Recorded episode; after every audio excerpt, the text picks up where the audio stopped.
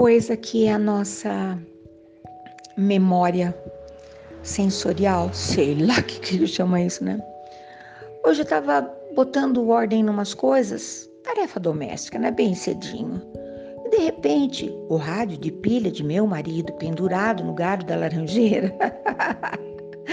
ele, meu marido é um sertanejo, ele acorda cedinho e vai lá molhar as plantinhas, vai me contar quais foram as flores que abriram. Nós estamos com uma profusão de flores, as abelhas estavam tudo lá zunindo.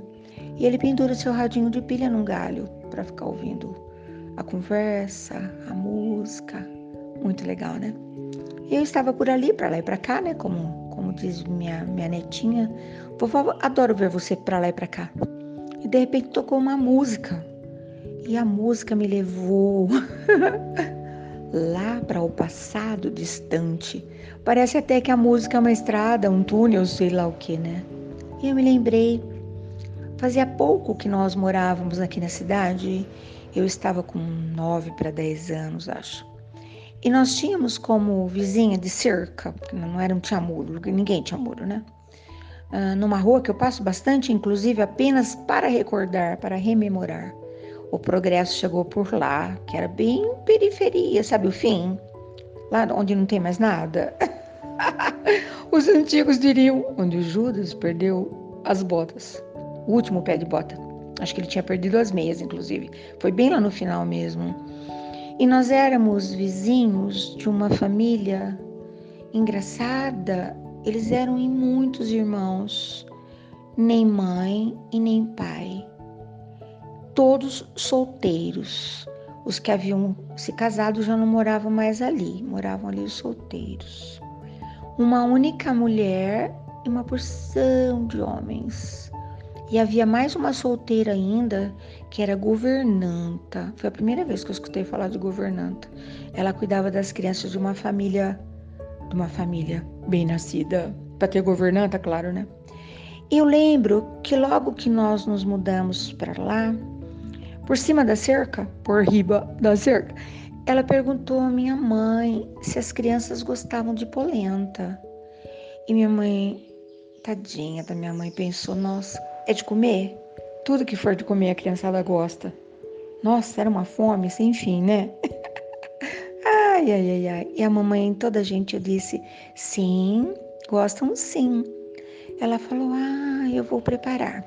E eu fiquei ali paradinha, né, com os meus olhinhos verdes. Ela disse: Você gostaria de me ajudar? Era tudo que eu mais queria, né? Só que, olha que coisa impressionante, né? Não era apenas fazer a polenta. Ela foi num canto, tirou a tampa de um latão, não era um latão. Sabe aquelas tinas, barrica de madeira, que algumas pessoas colocavam azeite, colocavam vinho. Ela abriu a tampa, tirou de lá de dentro as espigas de milho que ela havia colhido no quintal. E aí ela falou: Quer me ajudar? Debulho. Primeiro tirou toda aquela palha e me falou: Vamos guardar as mais macias para fazer colchão. Conhecia bem colchão de palha. Ou oh, se eu conhecia. Uh, já havia visto também é, minha avó debulhando milho para dar para as galinhas, né? Ia no quintal, chamava pi, pi, pi, pi, pi, pi. as galinhas iam tudo correndo, minha avó ia debulhando milho no avental, ia jogando para as galinhas. Eu não conseguia entender a polenta, o que, que a polenta tinha a ver com aquilo, né? Entendi rapidinho. Debulhou, colocou na peneira, jogava para o alto, vinha todo aquele farelinho, ela ria. Uma mulher tão encantadora. Sabe aquelas pessoas que a gente tem vontade de abraçar? Ai, que saudade que me deu, gente, isso faz tanto tempo. E aí ela uh, colocou aquele milho todo na peneira para tirar os que estavam, que não estavam bons. Ela sabia como o milho não estava bom. Nem perguntava para ele: "O seu milho, o senhor está bom?" Engraçado, né? Sabia. Aí colocou no pilão, também conhecia pilão. Havia visto já algumas coisas no pilão. E ela foi pilando aquele milho. Que trabalheira! Separou um pouquinho para os pintinhos, separou um pouquinho para as galinhas, depois colocou numa moenda. A moenda era presa na mesa, no canto da mesa. Com o tempo, a gente morou até bastante por ali. Eu vi ela fazendo muita coisa naquela maquininha tão antiga, né? Passava azeite quando terminava de usar para não enferrujar. E aí tinha uma peneira, né? Que eu, eu segurei a peneira, embaixo uma bacia. Era o fubá, vocês acreditam? Aí ela me contou nesse dia que ela gostava mais do fubá da mina, mas o irmão só ia buscar de vez em quando. Depois eu tive a oportunidade de ver também, sabe aquela roda d'água que vai vai batendo? É o pilão também, né? Só que o pilão uh, funcionando de uma maneira diferente, né? Depois também as máquinas mecânicas, né? E eu me lembro que nesse dia foram horas, horas, horas, horas, horas que ela cortou a cebola, o alho, colocou aquele aquela água para ferver e foi despejando aquele fubá de punhadinho para não empelotar, com aquela colher de pau naquela panela gigante e fazia blup, blup, blup no fogão de lenha, né? Aquilo foi ficando perfumado e aí, nossa, até agora, eu adoro fazer polenta, adoro. Meu marido não come polenta nem nem por decreto, mas eu gosto. Minhas crianças também gostam, então eu faço regularmente. Não desse jeito aí, tá? Depois eu conto como é que eu faço. Ah, eu tenho os meus recursos, né? Mas o que me admirou e que, na verdade, eu estava tendo uma aula de. Nossa, gourmet, alta culinária, né? Italiana. E ela colocou aquela colherada de manteiga que ela mesma fazia e aquela manteiga foi espalhando aquela nuvem amarelinha por sobre aquela manteiga e mexe, que mexe, que mexe. E depois, quando já estava no ponto, que ela sabia reconhecer, que coisa impressionante. Ah, já está no ponto. Nem sei, demorou um, uns 200 milhões de anos. Criança não tem muita paciência com essas coisas, né? Bom, e aí ela colocou mais um punhado de queijo, mais um punhado de queijo que também era feito por ali, acredita? E aquela polenta foi ficando perfumada, perfumada, perfumada. E ela jogou sobre uma uma tábua. Minha mãe colocava polenta na travessa, na tigela. Não, ela colocou sobre uma tábua. Ficou aquele monte de polenta, ela falou. Italianos fazem assim, para depois cortar com linha. Fiquei maluca. Eles cortavam a porção de polenta com a linha dobrava a linha, sabe aquela linha de carretel, não de retrós, e cortava. Esse era o ponto da boa polenta. Como se fazer a bela polenta, né? Aprendi essa musiquinha também. Ai, se fazer così, se mangia così. Oh, la bella polenta così, tchá, tchá, tchá, tchá, né? Ai, que lembrança mais maluca. Tem cheiro, tem perfume, tem sabor, tem música, tem tudo, né? E aí fomos para fazer o, o molho, né? Que era feito com tomate, muito tomate, muita cebola, muito alho, muito manjericão, e depois fazia o pesto, que era aquela colherada daquele molho verdinho em cima de tudo aquilo. Nunca mais uma polenta foi a mesma coisa para mim. Nunca mais. Porque aquilo não era uma polenta, era uma sei lá o que, né? E eu fiquei imaginando. Nenhum deles existe mais aqui no planeta, tá? Todos já voltaram para casa. Como eu sempre digo de quem morreu. Ai, voltou para casa, porque eu acho que aqui não é a nossa casa mesmo, né? Mas hoje fiquei lembrando, que coisa maravilhosa é a gente dar uma passeada por aqui e deixar uma memória, uma lembrança, uma saudade que sobreviva há tanto tempo.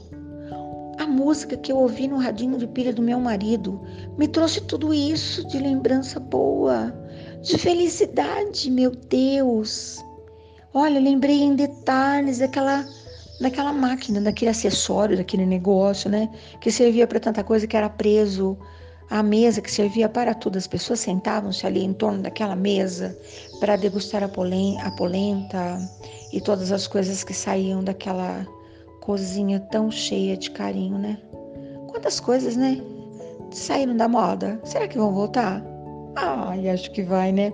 Eu vou emendar uma história falando de volta, não volta, sei lá o que, né? Eu tenho é, na riqueza dos meus amigos preciosos, muitos amigos que sabem fazer coisas incríveis, que me apresentam conversas incríveis, livros fascinantes, sugestões para praticamente tudo. Lembrei até do presidente, né? O candidato, do, o candidato à presidência dos Estados Unidos que estava fazendo a sua campanha, alguém perguntou: mas o senhor está ousado, falando tantas coisas, o senhor sabe fazer tudo isso? Ele disse: Não, eu não sei fazer nada disso. Mas eu tenho amigos que sabem, né? Eu copio. Eu não sei fazer quase nada, mas eu tenho amigos que sabem fazer de um tudo. Ai, que coisa fantástica, né? E eu, resgatando agora a prosa, com essa minha amiga, uma história bem mais atual, faz o que? Uns 20 anos, eu acredito. Ela era, na época, uma representante de uma empresa famosa de relógios. Eu sou louca por relógio, louca. Eu nem os uso tanto, tá? Mas eu acho maravilhoso. Pela minha vontade, eu teria um relógio em cada parede. Sabe quando parece que você vai conseguir administrar o tempo? Sei lá, né? Quando eu acordo de madrugada, eu adoro olhar pro relógio. Ai, cada coisa mais maluca, né? Enfim, eu lembro que eu estava comentando com essa minha amiga inteligentíssima, modernésima, segura, sabe? Aquela pessoa empoderada mesmo. Ela já nasceu assim, né? Nem sei se ela sabe sobre como ela conseguia vender relógio. Ela era imbatível, porque haviam vários vendedores, né? Na verdade, vendedor não, não, não funciona. Ela era uma representante mesmo. Ela era mais do que ela apresentava um produto e encantava. Ela era uma encantadora. E um dia ela me disse assim, sabe, amiga, eu já estou procurando um novo caminho. E eu falei, por que razão, né? Tá tudo tão promissor? Ela disse: então, essa história de, de relógio está com os dias contados. E eu falei: é. Ela falou: é, porque está surgindo um negócio aí que já está fazendo maior sucesso fora do Brasil, que ele é, um, é uma, um único produto. E ele faz, às vezes, de vários produtos. Falei, você podia ser mais clara? Não estou entendendo nada. Que conversa mais estranha é essa, moça? Ela falou: então, ele serve para marcar as horas, aliás, com uma primazia. Não atrasa, não adianta, tem que pôr pilha, não tem que nada. Uh, serve para fotografar, para filmar, uh, ele serve como telefone, ele serve como computador, ele serve. Eu falei, quê? Você está falando de um negócio que tem outro planeta? Ela disse, não. O negócio chama aparelho celular. Eu falei, ai, cada coisa besta, né? Cada conversa mais sem serventia, sem propósito. Pois é. Ela estava cobertíssima de razão. Hoje, nossa, eu não duvido nada que dia desses, lá na maternidade ou no parto natural, que agora tá super na moda, né? Quando o nenenzinho acaba de fazer, não é? Ele já diga: olha, o meu número do celular é tal, porque já nasce acoplado, né? Não vou me surpreender em absoluto.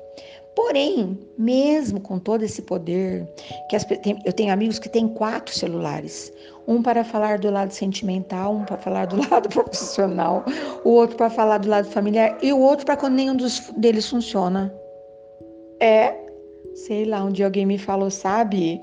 Quando a gente tem quatro relógios, a gente nunca sabe que horas são. E meu avô também falava, é mesmo, porque um relógio que atrasa não adianta nada, né? Ai, meu avô também falava. É, mas mesmo quando o relógio está parado duas vezes por dia, ele tem razão, ele está certo, né? Uau, que viagem essa minha, né? Pois é. Mas sabe o que eu descobri dia desses? Eu estava diante de uma iminente situação, esperando por alguém que ia complementar o, o meu motivo de estar ali. De repente comecei a olhar e as pessoas estavam todas com pulseiras tão parecidas. E depois eu percebi, não eram pulseiras. Eram relógios, relógios pretos. Não dava para olhar pro vizinho para saber que oração no relógio do vizinho, né? Quando eu era menina, a gente dava uma espiadinha no relógio do outro assim. Porque era um negócio tão raro, pouquíssimas pessoas tinham um relógio, né? Ter um relógio era pura ostentação. E alguns relógios eram petitiquinhos, sabe aquele redondinho, delicado? Eu não enxergaria a hora naquele relógio. Com três ponteiros, né? O do minuto, o da hora, do segundo. Dava tempo de olhar, agora nem precisa, né? Não dá nem tempo. Você olha no relógio agora, quando você olha, já passou cinco dias, não é? Mas os relógios pretos me intrigaram. Depois eu fiquei sabendo, ele também tem múltiplas funções, mas custa caro, inclusive, né? Eles estão de volta. Então não vou me surpreender se de repente um dia desses eu passar por uma loja e ver uma mesa gigante com a maquininha de fazer o fubá e outras passar a massa do pastel. Ai, cilindrar o pão. Não vou me surpreender. Minha avó dizia: Sabe, filha, tudo, vem, tudo é a mesma coisa, sabe? Vai e volta, feito onda no mar, feito vento, feito os meus malucos pensamentos. Uau! Hoje eu viajei na maionese, de fato. Perdi até a conta das horas, como se eu não tivesse nada para fazer, né? Eu vou me desconectar desse aparelho celular que também chegou na minha vida, que pasmem, demorou, mas chegou, né? E eu acho que eu vou viver um bocadinho de vida real. Eu acho que eu vou. Bom dia. Boa tarde. Boa noite. Até amanhã. Que muita maluquice ainda vai passar pela minha cabeça no dia de hoje.